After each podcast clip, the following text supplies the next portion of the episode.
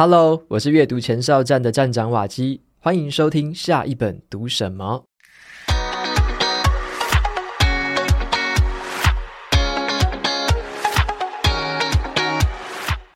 今天我要跟大家分享的这本书叫做《小资族的不动产炼金术》，那就是教你可以看懂地段、环境。屋况还有价格，买到一间会增值的房子哦，而且呢，还给小资族一个不用头期款、出社会一年就可以买房的策略哦。那如果你对于法拍屋有兴趣的话，这本书你会解答你的这种各种关于法拍屋的问题。那这一次我就特别邀请到这本书的作者，房地产专家陈俊廷，人称法拍小哥。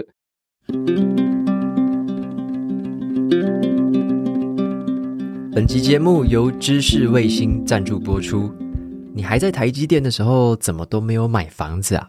这个大概是我被朋友还有长辈问过最多的一句话哦。那我自从大学离开家里之后啊，一直都是过着租屋族的生活。那很多人都问我说，当年明明就有很好的工作，也有很好的薪资，那为什么就没有买房子呢？那么答案，我觉得跟我自己家里的理财观有一点关系哦，会让我觉得说，好像负债就是负担，我会很怕说房子一买就是一辈子的负担呐，然后就很不敢轻易的买下去。那也是因为这样的观念，我就完全的错过了那一些买房子的时机哦。如果那个时候啊，可以遇到一个有专业经验的房地产的专家来帮我改善这个对于房屋的恐惧的话，或许我就有可能成为有房一族了。那今天呢，就想跟大家介绍一位在二十多岁就已经跟朋友合伙的买下人生当中第一间房子的法拍小哥。他萃取了他过去十三年的房地产买卖实战经验，开设了一堂课，叫做《房地产买卖攻略课》。这堂课会教给你买房子的实用知识还有技巧，还会带你建立置产的这个观念，带你从这个首购族一步一步的规划出属于你自己的买房计划。最特别的是呢，他还会在课程里面呢，跟我们分享法拍屋的购买秘诀，还有就是你买房子之后的装潢，他也会带你一并的了解，替你解答一些装潢的时候可能会遇到的各种问题。那这堂课呢，不只是给首次买屋子的人学习哦。如果你想要换屋，或者是你正在烦恼着不动产该怎么样配置的退休人士，都是很值得来上的一堂课。那么一月二十八之前购买课程，就是享有早鸟的限时优惠，低于五折。结账的时候输入专属优惠码 Reading 三五零，就可以再折抵三百五十元。有兴趣的朋友，欢迎前往节目资讯栏参考看看哦。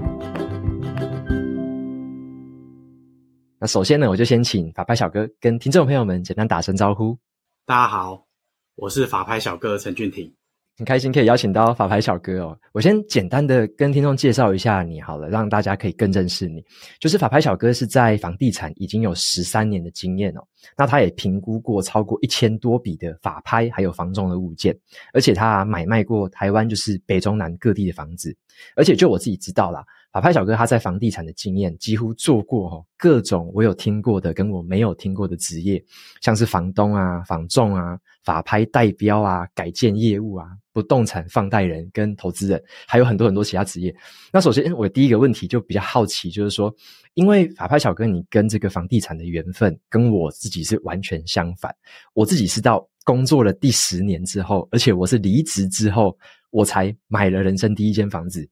那但是你是在很年轻二十岁的时候吧？我记得你在书里面写，你在学生的时候你就买了第一间房子，然后那个时候就开始跟房地产有缘分了。那比较想要知道的是，你这个个人故事为什么会就是跟我是完全不一样嘛？就是为什么你这么早就跟房地产有这个缘分？好，OK，因为我在大学的时候啊，我那时候在呃打工，那我在租赁的公司打工，那时候就是服务了一群房东。帮他们做招租啊、管理啊，啊之后呃一些清洁等等之类的。那时候在招租的过程中，我就发现说，诶，其实呃只要有房子、屋况，基本上可以住人，那就非常容易可以住得掉，都不用担心说哦可能呃会滞销啊，或者是会有呃租不出去的问题。因为我那时候在大学我念那个原治大学嘛，就在桃园这边，也算是蛮热闹的地区。啊，那我们服务的房东大部分都在中坜火车站附近啊，或者是桃园火车站附近，或者是内坜火车站。那时候算是我人生第一次，就是呃接触到不动产。那慢慢的就是我服务房东之后，觉得说，诶，如果我自己也来当房东，是不是呃，我也可以就是享有这种被动式收入啊，租金收入的这种报酬？这样，我也想要自己试着当房东。但是那时候的我是没有任何资金的，因为我毕竟也只是一个大学生嘛。那后来啊，我就是跟那个前辈，因为很多的房东其实他们都是投资的前辈，那我们就呃跟投资前辈说，诶，你们是怎么样达到这么多间房子收租，而且他们名下可能呃的资产非常非常的多，可能十间二十间大有人在。那时候他就跟我们说，如果你只要找到便宜的物件哦，租金投报率是很漂亮的，让我们收租起来是非常的呃舒服的哦。舒服的意思就是租金投报率很高啦。那我们呃，就是这这些前辈，我们都可以提供资金来协助你们完成，就是呃收租金啊，做房东啊，或者是不断投资的这件事情。那时候我想说，好啊，反正我缺资金，我有的是时间。那又有一群前辈有相关的经验，装潢的经验啊，或者是当房东啊，买房地产的经验。那时候我就想说，好啊，那那这样的话，我也来试试看。所以我就开始踏上了，就是去中介店不断的去看房子啊，开发啊等等之类的事情。所以一路上就是从招租啊之后开始，在大学生就买了人生第一间房子。但是我那个那个资金的部分，当时的我是没资金的，我是跟呃那些前辈募资进来哦，啊我们一起去投资，收租金投报率，卖掉赚价差这样啊之后慢慢的呃建立这些不动产的一些买卖的观念啊，收租的观念啊啊之后再来就是我就觉得说，诶，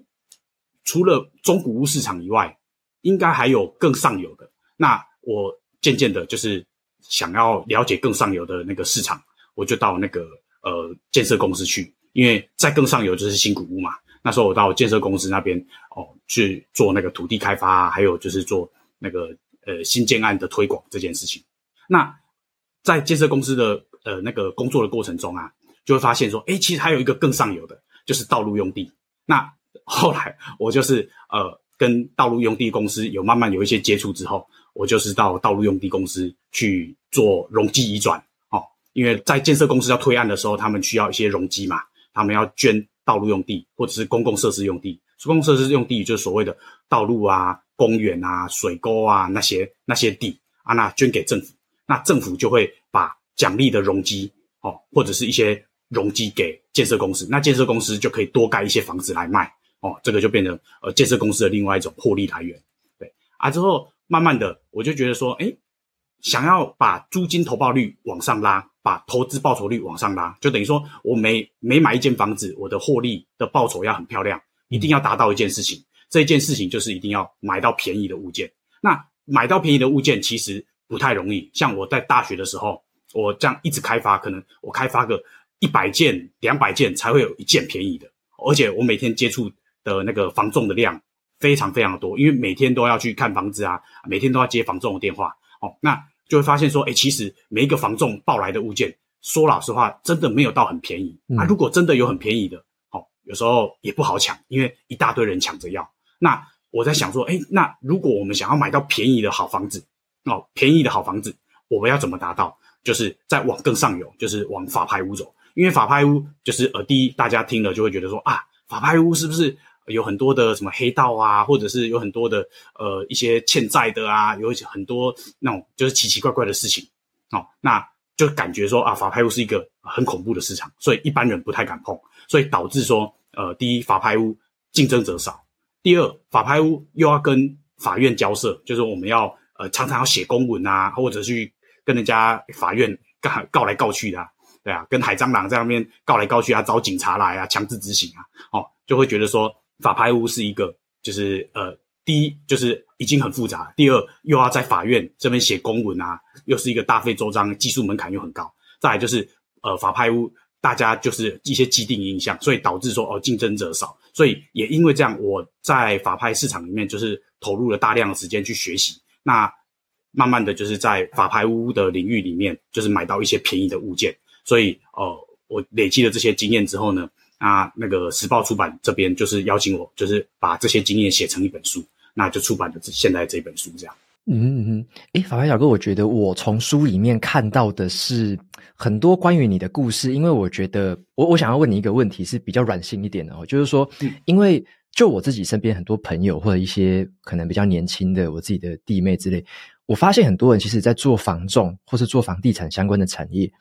他其实并没有真正的热情，或他并不是说他真的很喜欢、很享受这件事情。所以有时候你会发现，做一做马上就换了，或者就放弃了。能够做久的，其实我发现不多。可是你在书里面，你的过程，我觉得很有意思的是。你除了从一开始你说，诶，从一开始学生的时候就接触，可是到你后来每一次每一次又接触到不同领域，一直往上游走，一直往不同的地方去看，而且你还会去看法条啊，然后会处理很多不同的麻烦，很多你都会试着就把它搞定。然后书本里面也提到很多很细节的这些东西，那我就很好奇说。嗯，是什么样的？你在这一个行业里面是有什么样的动力，或者是说，你觉得这个这个行业它好玩的地方在哪里？它是不是有什么地方让你特别感到成就感？所以你会在这边特别的深耕，而且是深耕到很多很多地方，然后把很多很多不同的领域都把它弄懂。那到现在，其实你这本书里面谈到的很多东西，都是我这种普通的买房族。很多东西都没想过，或者是很多东西我都还不认识，甚至我自己看到都觉得哇，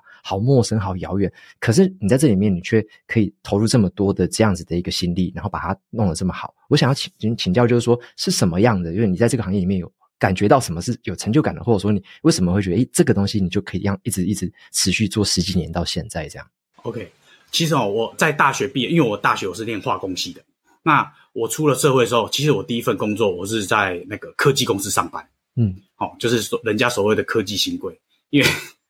因为因为我大学是念化工，啊，爸爸妈妈也希望说，哎、欸，我找一个呃年薪也快破百万的科技公司上班嘛。那但是我上了一段时间之后，其实我会觉得说，好，假设我因为我主管大概我的小主管大概做了九年多，那我我就觉得说，如果我真的像我的小主管一样，哦，做了九年多，我现在还是待在呃这个科技公司里面，就是领这份薪水。我还是没有办法，就是享受到我人生该有的时间啊，做我想要做的事情。我每天就是早八晚八，每天就是呃被那个 CC，就是所谓的附件啊，之后背黑锅这样。嗯、因为这科技公司都会有一些什么呃不良品啊，或者是一些很多的那种货的问题，那就会互相这样丢来丢去。那时候就在那个呃科技公司上班的时候，就会觉得说，嗯。我我说老实话，我觉得我赚这份钱就是一直在消耗自己的时间、自己的人生这样。嗯、那后来我就想说啊，不然这样好了，趁我还算是蛮年轻的时候，我干脆就是先把呃主那个呃科技公司的这个工作先辞掉。那我专心的来，还是就是投入不动产。为什么呢？因为我之前有做过相关的租赁的经验嘛，嗯、那也有开发。虽然那时候开发只有在房仲公司，大学时候。在房仲公司开发，那我是觉得说，哎，其实我有累积到一点点的经验跟资源哦，资源就是所谓的人脉资源，因为我们要装修啊，或者是要修缮的时候，都有认识的工班啊、泥作啊、木作啊、水电啊等等之类，其实都是有相关的资源的。那我想说，那不然这样好了，我就是自己呃投入就是不动产的行业啊，那我可以怎样？就是说，第一，我就可以帮客户服务，那、哦、帮客户服务就是所谓的像说代标。或者是呃帮那个呃房东招租，或者是做房屋的中介，好、那这个就是所谓的，就是我我一样靠劳力的的时间哦赚取所谓的主动性收入。那不动产最迷人的地方就是说，它是一个就是呃如果你有机会就是成为房东的话，哦，那你成为房东那个资产，这个所谓的不动产的资产是登记在你的名下，那你就可以用你的这个资产源源的不断的帮你创造一个被动性的收入。那你就可以从一第一间、第二间、第三间、第四间、第五间，慢慢的去累积你的资产。那你的被动收入越来越多的时候，其实你就不用花你的主动的时间去工作，去领取所谓的主动性收入。那我一开始的时候，其实我也是为了就是我自己的生活，我才到那个就是为了要赚钱啊，哦，赚钱我才踏入不动产领域啊。那慢慢的就会觉得说，哎，如果既然都要想要深入的话，那一定要往。往更深的追究啊，因为你买房子就是要买便宜嘛，嗯、那买便宜一定要一定要想办法，就是呃挑战更难的啊，啊不然你就是不然我就是要回到大学时代，就是跟了一大群呃投资客或者是一大群前辈竞争，大家都在抢便宜，那呃机会就会相对的小很多。虽然你、嗯、当然都是有机会的哦，只是说机会会小很多。就后来我就是慢慢的就是把我的时间钻研在法拍屋法律上面，那我就是呃慢慢的走到现在这样的一个状况。啊。之后在法拍屋的之前，当然我就是刚讲的建设公司啊，道路用地公司，就是去深入了解，因为其实不动产的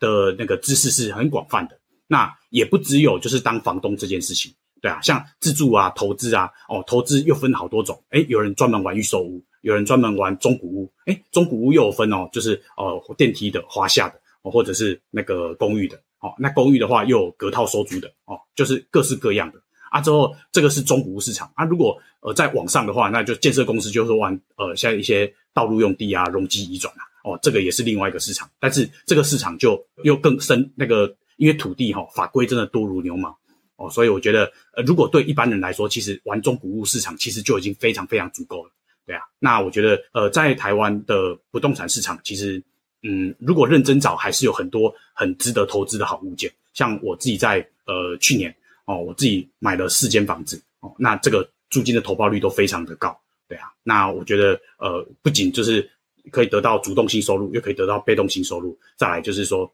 我这些经验跟知识哦，这样就可以分享给别人。这个就是我一路走过来的一些经验啊啊，之后我觉得哎有得到成就感，它也是相关的动力来源。这样，嗯嗯嗯，了解。因为我其实原本看这本书的时候，我也以为我在学的是一些比较硬的知识啊、法规啊、一些东西、技巧什么的。嗯、我后来才发现我，我我其实比较着迷的就是你刚刚说的这个故事，跟你你对这件事情的心态，还有你在这个产业里面所投入的这样子的。这书里面你讲的很详细，那我，我觉得这个东西是蛮感动我的。然后我觉得。也是，就是特别问这个问题，然后让听众朋友们去感受一下说，说如果只是在某个产业，就只是随便沾点水那样子，那是不会有什么好玩的啦。那但是像你这样，你有看到机会，你有看到东西，然后愿意投入，愿意深入，然后去实际去尝试，然后去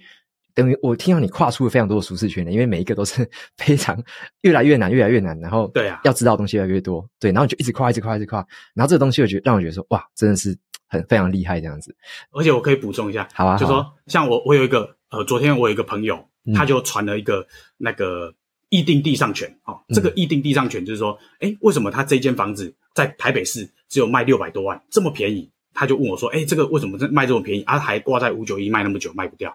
啊，我就我就跟他说，这个是议定地上权，第一，它不能贷款，好，那议定地上权它有年份的年份的呃时效性，哦，就可能呃它只能使用三三十年或四十年，时间到了，它这个房屋的价值就会归零。哦，那基本上对于呃台湾土地是私有的情况下的话，不呃，第一银行不愿意贷款，第二一般的屋主也不会觉得说啊这有风险哦，这样感觉就是不是那么有保障，所以没人敢进场。那我就跟他说，其实呃我自己在去年买的那四间房子也是跟地上权有关哦，而且是法定地上权，差两个字而已哦，法定地上权跟议定地上权哇，两个就差很多。那我自己在去年的这个案子呃法定地上权。哎，那法定地上权跟议定地上权在法律上就有差，因为法定地上权是所谓的永久权，永久权就是它有永久的物权，那这个又要牵扯到土地法的部分。那我们就是呃，这这个法律的部分我们就先不谈。但是就是因为我们在法拍屋市场里面就是经营了这么久，那我就会觉得说，哎，我自己就分辨得出来说，哪一些物件其实是可以进场的，哦，而且是很高投报率的，像我们自己去年的那几个案子，哦，这种法定地上权第一投报率。高达呃，如果只有算我们的投标价的话，我们的投报率高达二十九趴。等于说，呃，我们投入三百万的那个投标款，那我每年收租的租金有到九十万。好，哇，这个投报率其实非常非常惊人的，在一般的房屋是是不太可能达到这样的结果。但是我们在法拍屋市场却可以达到，而且重点是竞争者超级少，因为大家看了会怕嘛。第一，法定地上权没土地，大家怎么敢买？再来就是又是法拍屋，法拍屋技术门槛又。呃，不是技术门槛，就是可能要懂法律啊，要跟法院打交道啊，可能又遇到海蟑螂啊等等之类的，要打官司，很多人会怕麻烦，或者是没有这个经验就不开胆进场，就错失了这些呃事实上蛮不错的好物件。这种就是我们就是一路上就是不断的去学习啊，累积啊，啊之后看到适合的物件，我们就会进场啊之后，你看这个就是一个累积嘛，之前累积个四件嘛，啊今年再累积个几件一两件，哎慢慢的你看人生不是累积的资产就越来越多。慢慢的就是你就可以享受一些人生的你的人生的时间啊，或者是你可以把更多的时间去做你想要做的事情，或者是继续投入房地产。那我觉得这就是一个正向的循环，这样，嗯，所以我才会一直在这个不动产里面这样耕耘。了解了解，就是除了真的是这种成就感之外，还有那种其实他实质的收获也非常的好，而且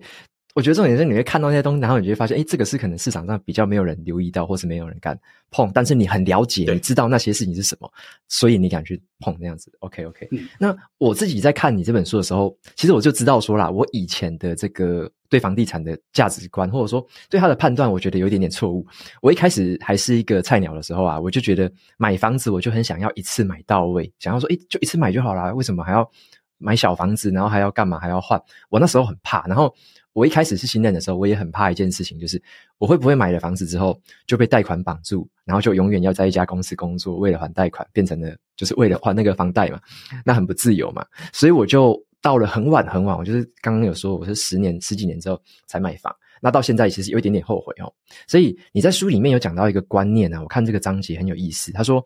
对小资族而言，我们要有的买房策略是比较阶段性的买卖的策略。那我想要特别请你分享一下，就是这个阶段性的买卖是指什么样的意思啊？分成两个层面来讨论，我们后面再讨论那个阶段性的买卖。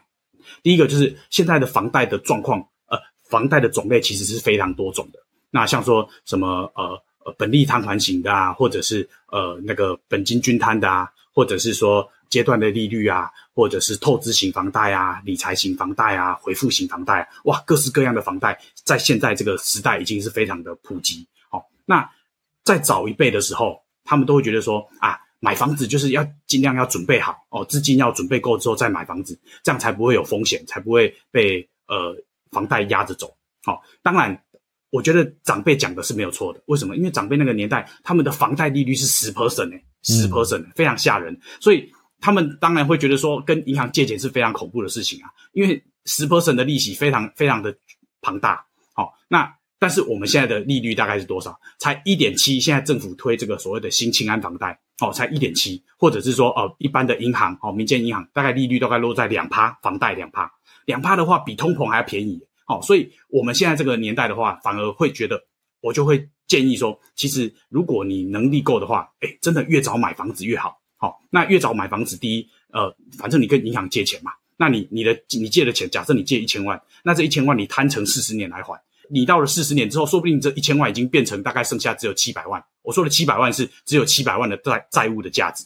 哦，那其实你是越还你的钱会越薄啊，因为你的通膨五五趴嘛，现在美国到七趴八趴嘛，那台湾的话，我觉得啦，虽然政府公告实质的通膨是三趴到四趴，但是我觉得是五趴到六趴。哦，那这个有时候就是呃，就是基本上我们现在借的房贷还是低于通膨的，所以其实我们跟银行借钱是第一，在这个时代是非常有优势的。再来就是说，我们房贷的种类有很多种，像说呃，我刚刚讲的，就是如果你是用一般的本利均摊的话，哦，呃，本息摊还，那本息摊还当然你每个月要固定缴缴费，就是缴这个房贷，对一般人来说是一个压力。但是如果一般人如果懂得去学习，像说来看我的书啊，或者是说呃我接下来的一些呃课程啊，或者是 YouTube 的上面的分享或采访，诶，其实你会发现说，银行现在的房贷的种类其实很多，你可以所善用所谓的理财型房贷啊，或者是回复型房贷。那这些房贷的概念就是说，哦，假设我我去跟银行借一千万，那我一个月缴五万块的房贷进去，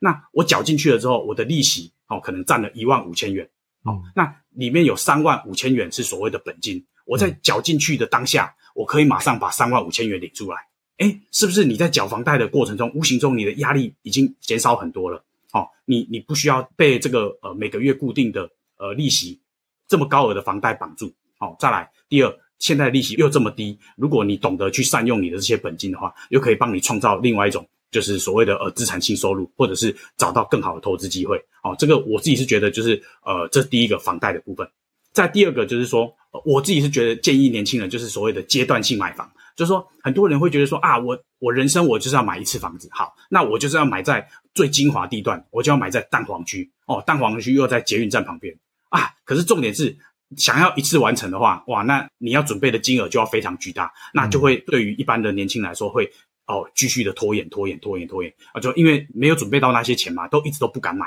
所以就会一直往后面的时间去啊。但是会发现说，越拖，哎，发现好像我越来越买不起了。哦，事实上就是这样，真实的状况就是这样。那我自己提供我自己的一的经验是这样哈，那就是我我会采两种两种策略。第一个就是呃，政府一直在推广的所谓的以小换大，小屋换大屋，从远换到近。就是说他的意思就是说，政府其实很鼓励这件事情，为什么呢？像呃，在政府的一些税率上面，像说呃呃土地增值税，或者是呃房地合一税，都所谓的呃重购退税。重购退税的概念就是说，你今天买了第一间房子，齁，你卖掉了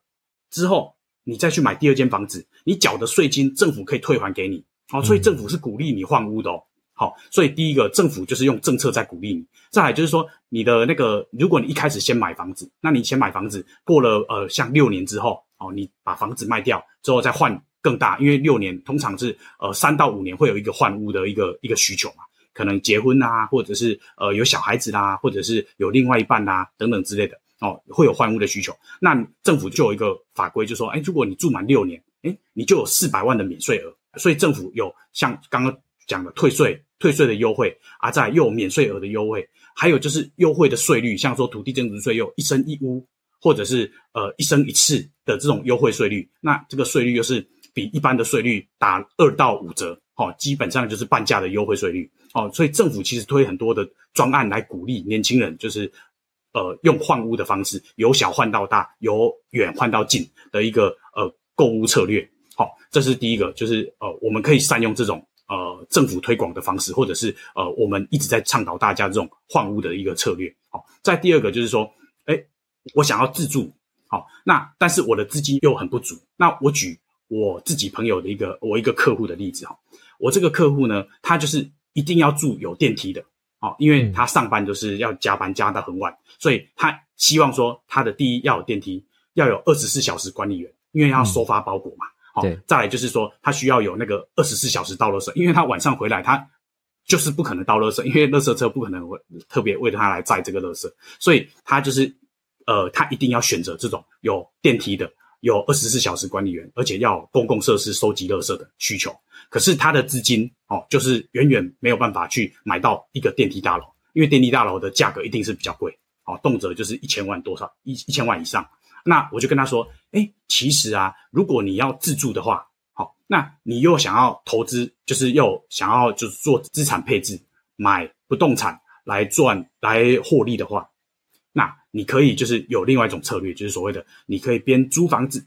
又可以买房子。好，那我就跟他说，诶，首先你可以先挑一个呃电梯电梯大楼，那这个电梯大楼你可以找一些就是呃收的租金比较便宜的房东。好，那我在我的课程里面会教大家说，你怎么样去计算租金是 CP 值很高的。哦，这种你只要找到这种很佛心的房东，那你就是租比买还要好。就等于说，我是倡导说，哎，年轻人其实用租房子也是很棒的啊。其实我觉得不一定说你要自住就一定要买房子。我我觉得我这个观念，我就觉得呃，大家可以去更新一下。其实你自住，你也可以用租房子来解决。好，你也不一定要买。啊，那如果你手边有一一笔的资金，好，不足以去满足你自住的需求的话，那你可以选择就是把这笔投期款去买一些就是保值性高的或者是增值性高的房地产。啊，但是那个物件不是你要住的哦，你可以拿去租给别人收租，哦，嗯，那我这个客户啊，他就自己就租了一个电梯大楼，而且他是很认真的找找到一个 CP 值很高的房东，好，那其实，在台湾租房子是相对便宜啊，因为比起像欧美啊那种。就是其他的国家，其实台湾的租房子相对便宜，而且很多房东其实呃观念没有没有跟着走，所以其实租金都收的在十年前的价格。好、哦、像我阿妈，我阿妈 就是就是一个很典型的例子，她收的租金就是十年前的价格。我说、哦、阿妈，你这个价格，你看隔壁的价格都已经跟你落差这么大。她说啊，没关系啊，这个租客都已经住那么久了。没关系啊，就照以前的价格啊，所以像我阿妈就是很佛心的房东啊，她也没有这个观念啊。我想说好啦，没关系啊，反正就是啊，就是阿妈的房子嘛，对啊。那其实，在台湾慢慢找很多这种很佛心的房东，CP 值高的房子就可以租啊。之后像那个什么，我我那个客户哎，就租了一个呃电梯的大楼，好，那他的资金他就是选择去买一间就是在大坪岭捷运站附近的公寓，因为他资金买不起电梯嘛，那他就买公寓啊。现在收租收得很稳定。每个月收到两万，呃，两万七千元，哦，其实非常漂亮。所以我就觉得看，哦，他不仅就是这个他自己住在呃电梯大楼，满足自己的需求啊，他自己的头期款去买一间公寓，哦，在捷运站附近的老公寓啊，之后第一保值性高，而且未来的增值性也蛮高的啊，之后现在也在稳定的收租金啊，之后也帮他创造被动性收入。所以我就觉得说，诶，小资主第一用到换屋策略嘛，哦，再善用房贷的种类，在第三个就是可以所谓的呃善用这种边租边买的这策略哦，把投资跟自住分开来看。好，那这样的话，我会觉得说，呃，给一些想要买房子的年轻人，但是不敢买的的年轻人，可以一些这些建议，这样。了解，我觉得我很希望十年前就可以认识你哦，现在 就不一样了。没有，我觉得像像是你说的，包含说你在书里面啊，或者说你在其他的这个管道上面都有提到，其实这种策略是蛮多元的。有时候是像你刚刚讲的那个，是我从来都没想过的，或者说我根本就。压根不觉得说哦，这个是一个策略，但是这样听一听，反而觉得，诶，对耶，这个自助跟到底为什么我跟投资要把它完全绑在一起？其实还可以分开，也可以用不同方式看呐、啊。对啊，我觉得这个就是有点像我让我脑洞大开这样子。对对对。然后你在书里面还有提到一个，就是你有讲到一个就是房地产的价值投资法啦。那里面我就看到说，你有讲说买房其实有四个口诀，就是要看地段，然后环境。屋况跟价格，那我想说，就节目上来挑其中两个来跟你请教一下好了。就想挑说地段跟环境来跟你问问看。那就是像你有提到的，就是说让房地产涨价的一个很主要原因其实是土地，所以要选择一个就是好的地段。所以我想要请教你，就是说像我们在买房子在挑的时候，要怎么样去挑这个地段比较好？有没有什么诀窍？好，首先呢，就是我因为很多的市场上的老师啊。好，或者是市场上一些不动产的专家，哦，像那些教授啊，或者是一些名嘴，他们都讲说啊，大环境、小环境，哦，可是我觉得大环境、小环境对于一般人来说，其实他还是不太懂，说什么叫做房地产的大环境，什么叫做房地产的小环境。好，那我自己是把整个房地产的，因为我自己在不动产领域经营了这么久，我把它整理成这四个口诀。好，其实房地产，如果你真的要买到一个保值的房子，那这四个口诀的流程。哦，就跟着我这个流程走，绝对你你要踩到雷的几率就非常的少了。好，第一个就是地段，第二个环境，再来就是看屋况，屋况之后再来决定价格与价值。好，价格与价值，我就把它浓缩成一个价，嗯，就是价值的价。OK，嗯，好，地环屋价。好，那地段跟环境呢，就是所谓的人家讲的，就是呃，外面讲的就是大环境、小环境，只是我把它拆分成更细部的。哦，地段就是所谓的，像说呃，哎，这附近有没有什么高铁站？哦，火车站，哦，或者是重大建设，像说呃博物馆啊，或者是捷运站啊，或者是呃政府一些很大型的那种，就是公共建设要进来，哦，盖什么图书馆啊，或者是 shopping mall 啊这些，好、哦，那再来就是像有没有工作机会，哦，像说竹科啊、南科啊、内科啊，哦，像在前几年那个台积电说要去高雄南子，哇，嗯，这个消息才一下去而已，哦，我有一个朋友，就是我一个客户啦。他在高雄的房子卖不掉，哎，突然间这个消息一下去，被人家加价两百万买买走，他挂了两个月卖不掉，啊，突然间这个这个消息才一曝光，人家加价两百万把它买走，哦，他他也莫名其妙就赚了两百万，他也是觉得说，哎，怎怎么怎么这个这个台积电的效益这么强？其实不是台积电效益强，是这个工作需求强，因为像在台湾有一个统计嘛，就是新竹是所有那个。购买力最强的，呃，就是呃，平均薪水最高的哦，所以竹北的房价在二零二零年到二零二二、二零三年，我靠，那个那个竹北的房价翻倍诶，哦，翻倍真的不夸张诶，那边买八百万房子已经涨到一千四、一千五、一千六了，哇，真的是很恐怖。但是这个就是竹科的购买力哦，所以就没办法，台湾呃从那个股票市场从呃八千点哦一路上到一万六千点，就是整个翻倍，所以。竹科的价格翻倍，我觉得，呃，就是我不知道说未来会怎么样啊，哦，但是事实上，我们就看到说，就业机会真的会影响到呃房价，这是确确实实会真的会影响到。好，那刚刚我们讲的就是所谓的地段，再第二个就是环境。那环境的部分呢，我们就要看说，诶，这个坐落到这一个房子，因为。呃，地段它是一个非常大的区域，就像说竹科是一个非常大的区域，或者是一个高铁站、高铁特区，或者是什么艺文特区，哦，这种特区是一个非常大的。好、那再来我们缩小到就是环境，环境就是说我想要买的这间房子，好、哦，那我这间房子的一些呃相关的的周边的生活机能，附近有没有 Seven 啊，好、哦，或者是有没有全联啊，或者是有没有大润发啊，哦，家乐福啊，或者是呃。周边的有没有加油站啊，等等之类的哦，这个就是所谓的呃环境的部分，公车站牌多远之类的哦，那这个就是以这一个物件的周边的环境来去做评估。那环境评估完了之后呢，我们再来评估所谓的屋况。那很多人啊，就是会把流程搞错。我举一个例子哦，像我一个朋友，他在那个华硕上班，在那个呃北投那边哦，自己哦买了一间房子，他就很开心的跟我讲，哎，那个呃俊廷俊廷啊，哦我在最近买了一间我们公司附近的一个房子啊，我就说，哎呀，你怎么你怎么评断的？哦，他说房仲带我去看房子啊，啊之后我进去之后，我就觉得哇，这个装潢好漂亮哦，啊之后这个房仲报给我的价格是我可以接受，我就买了，所以。我我那个朋友，我说哇，那你非常有可能就是买贵了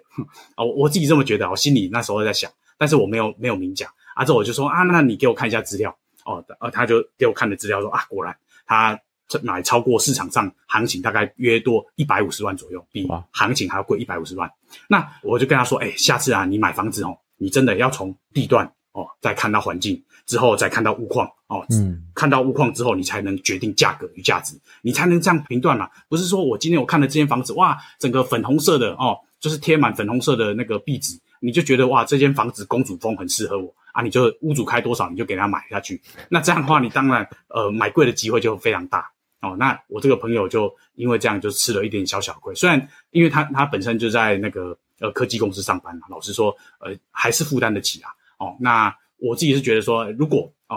他如果学到了这个所谓的地段、环境、屋况、价格这个流程的话，其实他可以把他这一百五十万给省回来的，而且可以买到更有保值性的房子，或者是呃更适合自己的房子，也不一定说哦，因为这个装潢、这个屋况哦，他就买了。所以我觉得跟大家把这个口诀哦分享给呃各位听众跟各位读者，那让大家都可以在买房子的过程中有一个依循的根据，这样。嗯哼，诶，那个法律小哥，我再问一下，说像你在书里面有提到环境有一个部分，我蛮有兴趣的，就是像你有提到千金买屋，万金买邻，那个邻是邻居的邻。诶，那我比较好奇的是说，这个邻居，因为我们可能没有住在那边。我怎么知道邻居是谁，或者是我要怎么去评断说这个邻居什么样叫做 OK 的，什么样是不 OK 的？这个东西我觉得对我来说会比较抽象一点。那不可以请你分享一下，就是说关于这个你说万金买邻这件事情，我们该怎么样去注意，或者说我们该怎么样去判断？嗯，好，其实邻居也会影响到房价，这是确实是没有错的哦。因为哦，像呃有钱人啊，他们都会习惯的去买一些特区，或者是、嗯、呃像说哦地保就很多的。呃，知名人士哦进驻嘛，哦很很多人就喜欢买这个环境哦，买这些邻居。好、哦，那一般我们在买房子的时候，其实最大的来源都是从房屋中介公司。那房屋中介公司我们在买卖的时候，其实都可以去跟中介公司那边去询问说，哦邻居的状况啊，或者是呃邻居有没有很难搞的啊，有没有呃类似就是神经病等等之类的，应该我们都是呃。在一般的买卖市场里面，哦，都可以跟房仲这边问得很清楚。好，那法拍市场呢？哦，法拍市场就比较困难了，因为邻居是怎么样，其实很难调查清楚。那基本上我自己的个性是这样，我每一次在投标的时候，我都一定会先去这个物件哦，去问一下邻居的状况，我就会去问邻居说，哎，这边有没有什么三大瑕疵嘛？就是所谓的海砂啊、凶宅啊、辐射啊，之前有没有遇过这样的状况？哦，我就会先打听清楚。好，因为有时候法院的资料有时候也不是那么的完整，那一些小道消息或者是呃一些更细部的资料，可能就是那些居住在那边已经十几年、二十年的邻居会更清楚。好，那在借着这这些呃跟邻居聊天的过程中，诶，我们可以顺便说啊，这边的邻居有没有什么特别的状况啊？哦，有没有什么呃比较难相处的邻居啊？等等之类的，我们就可以打听清楚。好，那像我之前有一个案例，就是说。我买了一间房子，哦，那这间房子呢，一楼有一个老太太，哈，她就是很喜欢去捡那个回收，就是捡了一大堆奇奇怪怪的东西回来啊，之后就会把它囤到整个楼梯间啊，全部都是，所以导致说，哦，这间房子哦就卖卖不出去，哦，那这个卖不出去啊，当然我我们就可以买到很便宜的机会嘛。哦，那我们那时候再跟房仲说，哎，那你可不可以去帮我们沟通一下，说跟这个老太太那边就是沟通一下，说，哎，我们可以把她的这些东西搬到地下室去啊，不要放在一楼，这样公共地权影响到人家走路。哦，啊之后房仲也去帮我们沟通了，哎，这个老太太她也同意说好，那她不占用那个楼梯空间。哦，啊那我们就是再花一笔钱把整个楼梯间打扫干净，啊喷喷那个放那个香水。啊，之后就是重新油漆，让它看起来更明亮，这样。嗯，那我们就把公共提前打扫干净，啊，之后我们用便宜的价格买进来，啊，之后呃解决了这个呃邻居的问题之后，哎，这个房子就恢复到市价，而且我们卖到一个还蛮不错的价格，就是卖到市价，对，然后我们就赚了一点点的呃利润这样。那其实这个就是呃邻居会影响到房价的一个真实的案例，可以供大家做一个参考。嗯哼嗯哼，了解，就是这个真的是一个小小的地方啊，但是你去注意到，你去就是去解决它，或者是去调整到，一就可以。有不一样的结果，这样子。对啊，就是说利润就在里面。对对对，OK。然后我发现你在书里面还有一个，就是刚刚你一直有提到一个“法拍屋”这三个字哦。那这正好是你的专业，我想要跟你请教。因为我之前我本来想要买第一间房子之前，其实我有考虑过两间法拍屋。我那时候也是抱着一个心态，就说法拍屋可能比较便宜嘛。可是我最后我觉得我被我自己吓到，我就上网看了很多 YouTube 影片看一看，然后就有什么法拍蟑螂啊、法拍纠纷的，我就被自己吓到，就不敢碰了。那所以说你在书里面有提到说，针对法拍屋的这个观念，还有一些注意事项，可不可以跟我们分享一下？要怎么样去，可能要怎么样选啊？或者说有没有什么地雷是我们可能可以避开的？然后也是你现在的专业领域嘛？那为什么这个法拍屋它是一个可以考量的一个选项之一呢？这样，呃。就说呃，这个法拍屋为什么可以考量进去？对，就是说有要怎么样去选它？就是如果一般人像我，像我自己是真的不了解，所以我单纯就被这个资讯就觉得哇，好像不要碰好了。就是说我很怕踩到地雷啊。那一般人来说，如果要踏入这个领域，要怎么样去选？那怎么样避免那些地雷？怎么样做比较好？好的，呃，其实哦，早期的法拍屋哦，真的是非常的模糊，很多模糊空间哦，像呃。那个点不点交这件事情，哦，有时候就是书记官说的算，哦，有时候书记官可能不太想要花太多时间去调查的话，哎，常常就把点交的物件都写成不点交，哦，所以呃，导致说里面很多可能，哎，有模糊的空间，就会有人趁虚而入，嗯，哎，像说有一些不点交，在早期啊，哈，有一些不点交，专门就是霸占不点交的海蟑螂，像柯斯海，嗯，大家应该有听过他的名字嘛，哈。柯斯海，他就专门找一些不点交的，啊，之后带着他的狗狗，哦，带着他的动物去霸占这个法拍屋，啊，之后人家标了这个法拍屋之后，去跟人家敲非常大笔的搬家费，哦，之后正念立法官啊，就是把这件事情，就是呃，把柯斯海处理得干干净净的，哦，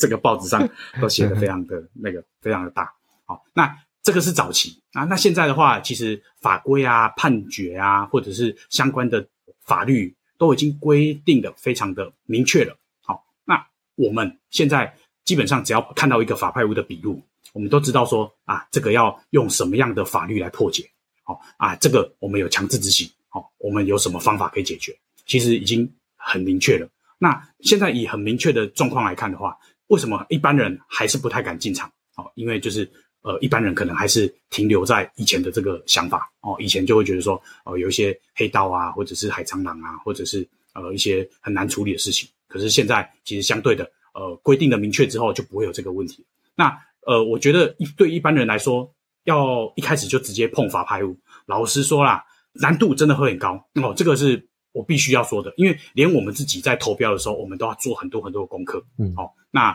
这种东西就不是一个初学者他会去做的相关的功课，因为我们是一路一路累积上来的嘛。我们从 从房东啊，之后一路的中介公司到那个道路用地建设公司、法拍屋公司，这样一路上来，所以我们有很多的资源可以去探听，而且又有相关的知识可以处理。好，那一般人的话，可能房子也看不够多，再来就是又要跟法院，法院又是一个问题，得标了之后又要处理，又是一个问题啊。再来就是说，呃，又没有看到房子哦，一般人哪有人在？没看房子再买房子，对哦。但是对于我们来说，诶，我们就很习以为常嘛，因为我们确实在抢一些便宜的案子的时候，我们甚至都是不看房子，反正呃看到便宜啊、呃，听到便宜用听的，中介电话打来，听到便宜我们就直接先下斡旋了，就直接先下卡位哦。那就是因为要抢抢到便宜的案子要快嘛，速度要快，就是我们已经习惯说不看房子就买房子，所以慢慢的这才会让我们就是越来越熟悉这个不动产，所以到现在我们在法拍屋市场，我们。就是经验比较多的哦，就会很敢买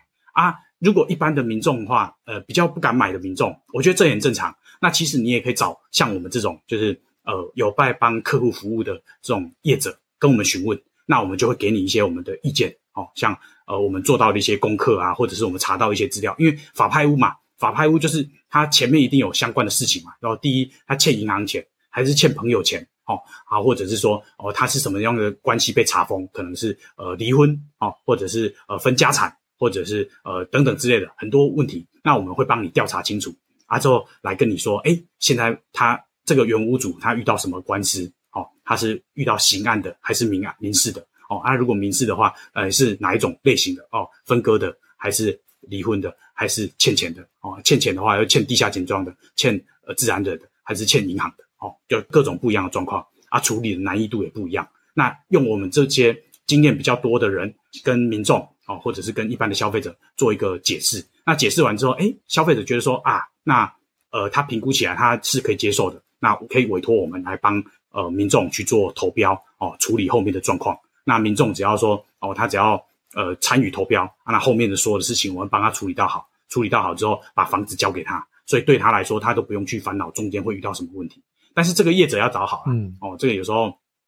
有一些业者。呃，也没这个能力，但是他接了这个案子，嗯、哦，那就问题就很大。像呃，在上上个月吧，上上个月，我去新竹就有一个客户，他就打电话来跟我说，他就找了一个新竹的业者，结果投标了之后，哦，他的服务费他给他三十万嘛，啊，三十万他已经先拿到拿到二十万了，哦，剩下十万块尾款，啊，之后给了二十万之后才发现说，这个中介根本就没能力处理，点交到现在都还没办法点交，所以就是有时候民众在在找这种。呃，业者的时候也是要睁大眼睛去仔细的去问哦，问多一点，或者是问他之前相关的经验，或者是看他有没有呃不断的进修一些法院的资料啊，或等等之类的，可以供大家做一个参考跟选择。这样，嗯哼嗯哼，哎，这样子的一个角色是叫做法拍的代标，对不对？嗯。对，没错。OK，那个代是好像是代替的代，对，然后标是标准的标，代标这样子。对，OK。因为在投标书上面有一个委任状，就有点类似呃委任一个律师去帮你处理所有的事情一样，就是那个委任状，嗯啊，就是所谓的代理投标。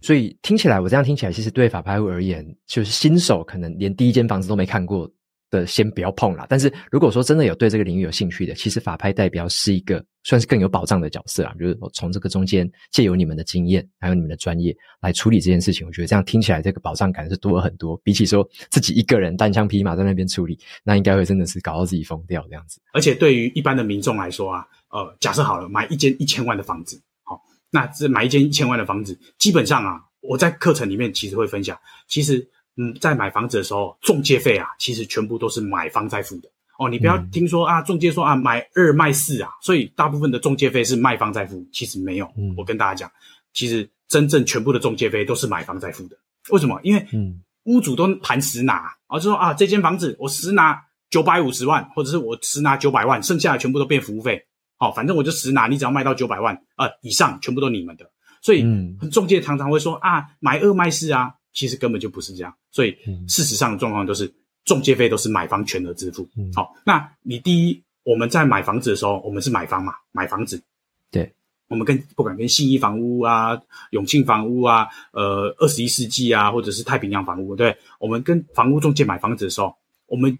买了一间一千万的房子，我们就算个四趴或五趴好了，你就要付掉。四十到五十万的中介费，嗯，这其实对于一般的上班族来说，也是一年的薪水嘞，哦，对不对？嗯，哦，就是月薪呃四万块的或五万块的，嗯、也也也快一年的薪水嘞。对、哦，那有没有办法说，其实可以省下这个房屋中介的服务费？哦，那帮自己也可以买到便宜，哦，又可以省这个服务费，其实就是法拍屋。哦，嗯、那法拍屋，第一，你在网络上哦，或者是在家里自己划划电脑，看看司法院资料，诶，觉得哦适合，嗯，那你就是。可以自己决定要不要投标，自己决定价格去参与投标啊。那呃后面的知识，其实呃你找中介服务，呃就是像我们这种代标业者服务，或者是说呃你可以来透过这个课程或者是书籍学习不动产的知识，嗯，法拍屋投标的知识。那其实你也可以自己去呃帮你自己代理投标，你也真的其实有一些简单的物件，其实听完我的课程，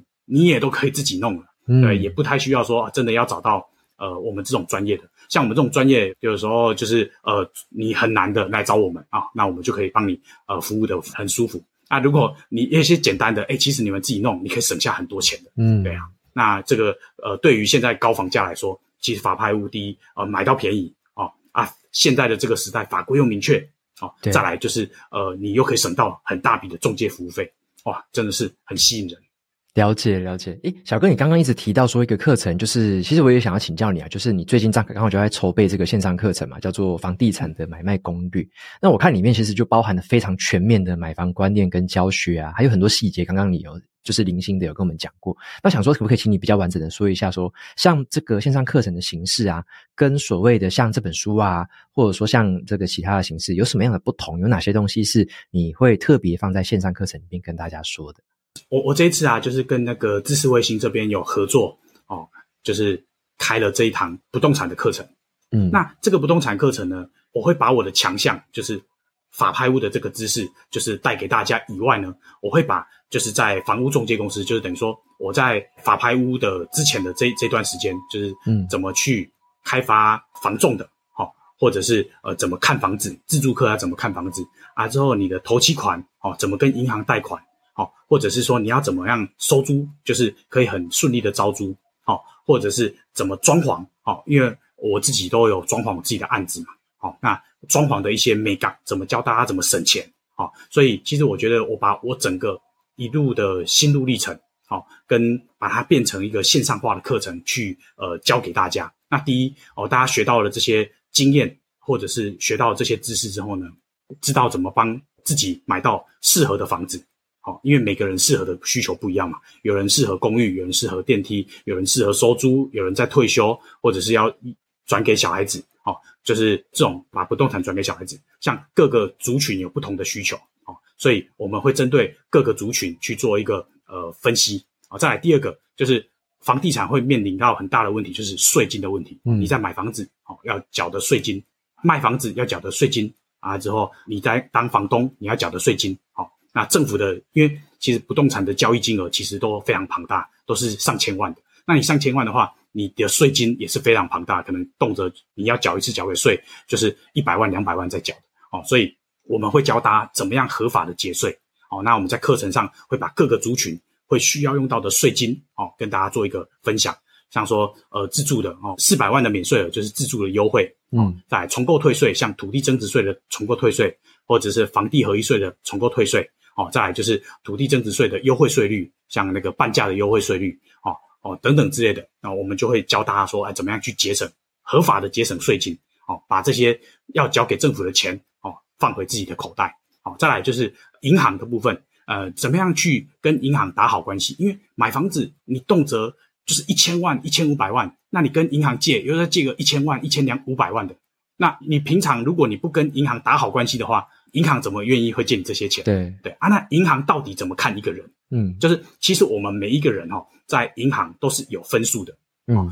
银行有后面都有一个评分机制哦，评说哎，这个人值几分哦，那个人值几分哦，这个人可以贷多少，那个人可以贷多少。那我会在课程里面跟大家分享说，银行是怎么评断一个人啊，他值几分，他可以贷多少钱？哦，那这个就是呃，我们解决一个很重要的部分，就是银。银行资金端的部分，再来就是说，哦，我们要准备我们的自备款。那我会跟大家说，就我会用这个独创的资产负债表的方式，哦，教大家说，其实头期款有很多的来源，哦，从资产端，哦，我的现金资产转为不动产资产，啊，之后我可以善用所谓的负债，哦，负债端就是所谓的银行端，哦，银行端的负债端，或者是说我可以跟父母调资金，或者是跟股东，哦，所谓的股东权益去调资金进来，哦，这个也是一个就是呃调头期款的方法。好，所以我们刚刚讲的就是税务，再来银行，好，再来就是所谓的头期款。好，那接接下来呢，哦，我们再来进入就是所谓的装潢。好，装潢的话就是说，因为你买了房子之后你要装潢嘛，啊，因为我本身就是呃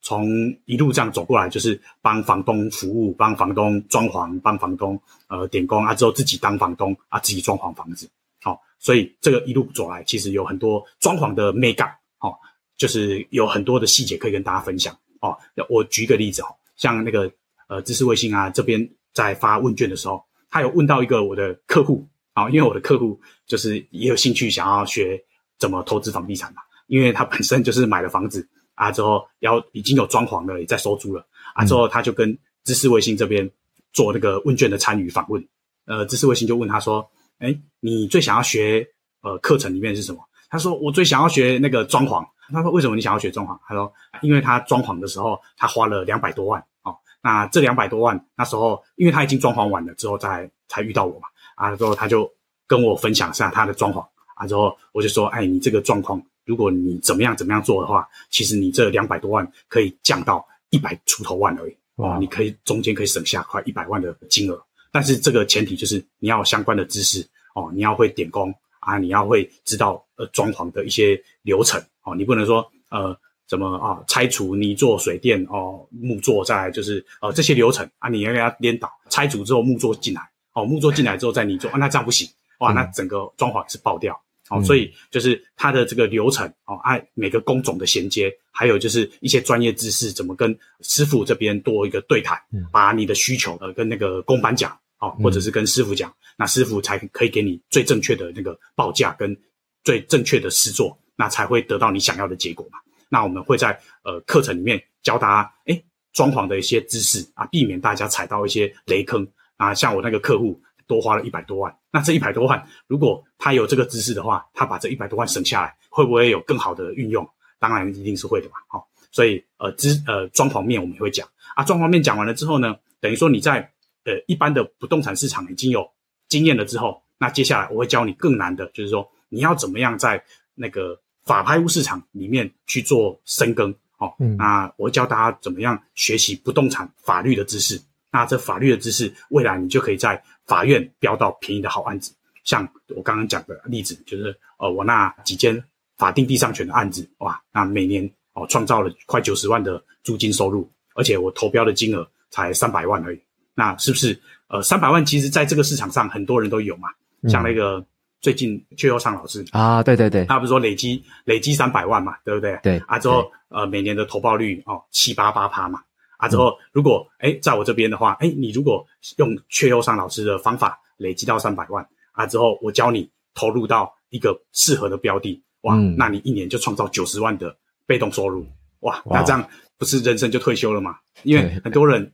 可能一辈呃。就是呃一辈子工作哦，那一年的收入，主动性收入可能还没有到达九十万，哎，你可以用这种一个案子达到一个这么不错的一个投报率的案子，或者是这样的一个租金收入，其实人生这样慢慢的累积上来，其实也是一个呃，就是还蛮不错的那个过程啊。之后你在法拍屋市场就可以达到你想要的结果，这样。所以我们刚刚讲了，之后这个课程从中介这样一路上来，从呃中介嘛，啊，之后银行嘛，税务嘛。啊，到装潢之后到法拍屋，整个流程一条龙就会跟大家做一个分享跟教学。了解，哎，我觉得你可以跟知识卫星说一下，把那个阙佑尚老师课程跟你这个课程同捆包一下。我觉得这这个连续剧要一直打出来啊，这样子。对啊，一路的打。然后我觉得还有一个还有一个连续剧，你刚刚好像就是课程里面，其实我有看到，就是说你有提到一个是增贷跟转增贷的这件事情，就是因为我们都知道说，哎，有钱人其实他。那个房子可能就很多很多，越来越多，但是它后面还有一些操作的手法，或是不同的方式，可以让它的资产的这个杠杆的这个速度更快。那这个部分的话，会会怎么样教啊？蛮好奇这个部分。OK，好，我昨天哦，在那个网络上浏览那个 Facebook 的时候，我看到有一个啦啦队的那个，呃，好像叫云溪吧，我记得好像我我有点忘记她的名字，就一个女生云溪，她、嗯、就说她买房子啊，她人生第一间房子买在那个桃园青埔。他不知道是服务于哪一个球队的，我我我没有印象，因为我我之前不认识这个人，是因为不动产的分享我才听到他的，看到他的影片。嗯、他就说他人生第一间房子，他用五万块买到的。他怎么买的呢？他这五万块呢，去买了一间预售屋，因为那时候青浦嘛才刚起来，就是呃大家都觉得说啊那边不会有人住什么之类的，所以卖的非常便宜。好、哦，他就建商那时候也在促销，哦，就说你只要五万块，哦。你就签了一张红单啊，那未来的尾款哦，你可以分成三年期缴，所以你每年每年只要缴多少钱，一点一点一点的缴工程款这样。那之后这个女孩子啊，云溪她就说哦，她当初存款只有五万块，她就把这五万块梭哈哦去下了这张订单啊，之后就是慢慢的就是她就因为有了这个房子嘛，她就努力的去工作，因为每个月呃每一段时间可能一季她就要缴一点点工程款这样，啊之后就是到了三年之后，诶就是正式的交屋了哦。啊，正式的交屋之后呢，才发现说，哇，那个青浦这边的房价又上涨了。好、哦，它上涨了，好像就是不知道从多少钱涨到多少钱，嗯、这个具体的数字我我没有听到，所以这个可能要再调这个影片，或者是问他本人。好、哦，他就说，呃，在交屋的过程中，啊，他就呃发现说他的房价上涨了。啊，之后他又觉得说，哎，这房价上涨，那个银行就问他说，哎，你要不要把房价上涨的这些钱贷款贷出来？哦，房贷只要两趴哦。好，这样。他就说哦，好啊，那我把它贷出来。啊。之后他贷出来之后呢，之后再把这假设好了，涨价涨了三百万，好，这三百万他就贷款贷了两百万出来，那这两百万呢，再去买下一间房子。所以他就说，诶，他在五年呃三年前哦五万块买的这间房子预售屋。啊，之后这样一路到三年之后房子涨价了。啊，之后涨价了之后再把它贷款贷出来去买了下一间房子。哦，所以他无无形中就是他买到两间房子，所以啊他原本那间房子收租，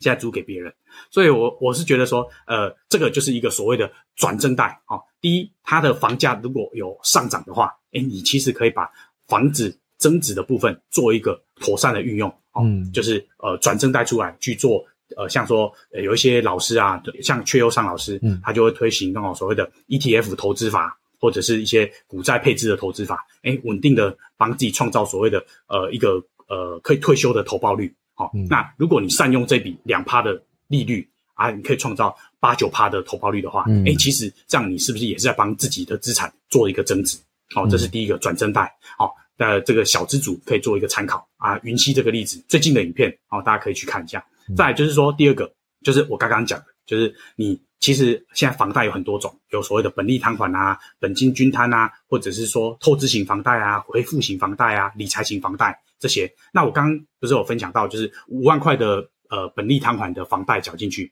那是不是可以把本金三万五拿出来？对，这个就是所谓的增贷的运用。好，刚讲的转增贷嘛。哦，转增贷就是你的房子涨价了，那你把原本的房贷转到下一间房贷，就是把 A 银行转到 B 银行啊，之后房子重新估价，把增值的幅度贷款贷出来，这个就所谓的转正贷。好，那第二个就是所谓的增贷。哦，这个没有转哦，就是单纯的增贷。那增贷的概念就是说，你把你的呃缴进去的房贷本金再提领出来运用。这个有一个很实际的案例可以跟大家分享，就是说我有一个朋友啊，他在竹科上班。在竹科上班的时候，其实他薪水蛮高的，所以他就是缴的房贷，其实就是呃能多还一点他就多还一点，所以他就是在前期的时候还了蛮多房贷的。好，那就是本金也还蛮多的。那过了大概好像不知道几年，在不知道几年前，他就不小心就是呃因为某一些公司的缘故，他就被资遣了。嗯，好，那被资遣了之后呢，他就顿时没有一个收入，那他就。很紧张，就跑来问我说：“啊，那现在要怎么办？”因为他已经知道他们公司要资遣，所以他就很紧张的跑来问我说：“要怎么处理？”我说：“好，你现在赶快把房贷哦转到其他银行啊，办所谓的增贷的模式哦。我就是教他转增贷啦，哦，只是把原本的本利摊还的模式改成所谓的透支型房贷的模式。那这个透支型房贷的模式呢，就所谓的我只要缴进去啊，假设他缴了房贷十万块呢。”他可以动用他的本金，可能六万块还是七万块，可以动用出来。嗯，哦，那他之前呃累积到的那些已缴的房贷，可能有三四百万缴的房贷，他可以全部领出来，再重新的去去支付他的房贷。嗯，哦，所以等于说呃，他就顿时不用因为呃之前的关系或者是本金的压力，哦，导致说这间房子被法拍了。好，哦，所以这个就是所谓的转正贷的运用。所以我我一直很鼓励大家说，其实。银行现在已经有很多很多种房贷的模式，可以帮助年轻人去完成买房的的方法，只是大家都不太知道而已。嗯，哦、那都没听过。我自己也是啊，对对啊，我自己也是啊，我自己就是很实实际的例子啊。我在学生时代的时候我就买房子，那时候的我根本就是身无分文。对，那银行再贷款给我，他也会怕说：“哎，你一个学生又没收入，我怎么敢贷款给你？”哎。我就是第一，我就找保人嘛，因为我我那时候已经有学习一些呃一些房地产的知识，哎，我大概知道银行要什么。第一，我就找保人嘛，好、哦，再来就是我跟他买所谓的呃房贷型寿险嘛，好、哦，把那个资金的贷款哦，就是去做更有效的应用。所以我那时候学生就完成了买房子的的事情，而且贷款本来银行才贷我六成多，六六成五，哦，那后来我贷到八成，银行再多借我一百万。好、哦，那为什么银行愿意多借我一百万？是因为我跟他买的理财型房贷，对啊，因为把银行的房贷的风险降低嘛。啊，其实买理财型房贷对我来说也是一个好处啊，我就无形中就多了一个保障嘛。对，假设我哦我有什么身故啊，或者是我有什么意外，哎，我的房贷寿险，哦，他就可以优先偿还房贷啊。反正房子也会给我的继承人嘛，哦，我法定继承人，所以其实到最后还是回归到自己身上啊。那所以我就买了这个合约。第一，银行有保障；第二，我也有保障；第三，银行又多借我一百万，哇，何乐而不为？所以我就买了。对，对啊，啊之后买了之后，哇，发现啊，这个这个不错，所以我后续我只要每一间房子我都买，啊之后我就一直累积，因为像之前的房子会卖掉嘛，啊卖掉之后我就有一份保障就留着，反正二十二十年三十年的的那个保障嘛，然后就这样保单就一直累积，一直累积，一直累积这样，啊这这些保单每个月都会，哎好，我有点忘记了，每季还是多久会寄一次那个保单的内容过来，啊就会发现哦。哦，原来我还有这张保单哦，原来我那张保单、嗯、啊，这个保单对应哪一间房子这样，嗯，就会还蛮有趣的啦，对，可以就是一路这样累积啊。但是事实上房子已经卖掉了，但是我的保障还在，对啊。所以这个所谓的善用转正贷哦，还有就是增贷或者是一些呃银行的一些诀窍哦，其实都可以完成，就是让年轻人很轻松的买房子。其实买房子真的不困难，就像那个呃那个拉拉队女生，对，她的开头怎么开头？她说。在台湾买房子真的好简单，我我心里想说，真的有这么简单吗？哇，听他的方式好像真的蛮简单，因为他就是五万块嘛，五万块买一售屋，诶啊之后房子又涨价了，啊房子涨价了之后，他就买第二间房子。他说在台湾买房子很简单，诶确实也是没错啊，因为他就是过来人，他经历过，他知道，所以那个影片大家也可以去做一个参考。他说，诶年轻人怎么买房子？其实很多人都有实际操作过的经验啊，只是说因为我们我们是呃业内人士，我们有知道更多的一些细节。那我们把这个方法教给大家，那大家就不用这样，就是去呃盲目的去碰撞啊，嗯，因为我们已经有方法了嘛，你就照着我们的方法做，其实你就不会出差错到哪边去啊，你也不用担心太多，呃，可能你没做过啊，或者是没有相关的经验的问题，那我们在课程上面都会教给大家。嗯了解，因为像这种本来如果要到处东寻乱找这样子，其实很辛苦，而且你不一定找到就是有有品质保证的东西。但是透过可能几千块的这线上课程，马上就可以学到这些东西。真的，真的。而且我觉得很期待这个课程哦，因为我自己就刚好在碰到这一块，正在处理这些事情，然后我是非常期待。嗯，那也是透过可能是小小几千块的，可能是上完课之后，说不定我省下来的未来可以帮我赚的还是什么的，其实可能就几十几百万以上的事情的，所以我觉得是非常非常。期待这个这个课程这样子，OK，那非常谢谢就是法白小哥今天的分享。如果大家想要听到更多关于这个房地产的知识，可以到哪边再找到你呢？呃，首先呢、啊，可以到我的粉丝专业上面，就是有一些相关的连结跟相关的资讯，可以供大家做一个参考。再第二个，可以到那个知识卫星的官方网站，搜寻房地产买卖攻略课，好，那这个课程就会在呃官网上面露出给大家哦。好啊，那我就帮你把就是这些连结啊，就是再放在节目资讯栏。那大家有兴趣的话，可以再到这些管道再去看到法拍小哥的更多资讯。嗯，OK，那节目到这边就进到了尾声。如果大家喜欢今天的内容的话，欢迎订阅下一本读什么，然后也可以订阅我的免费电子报，每周收到最新的读书心得还有好书金句。我们就下次再见喽，拜拜。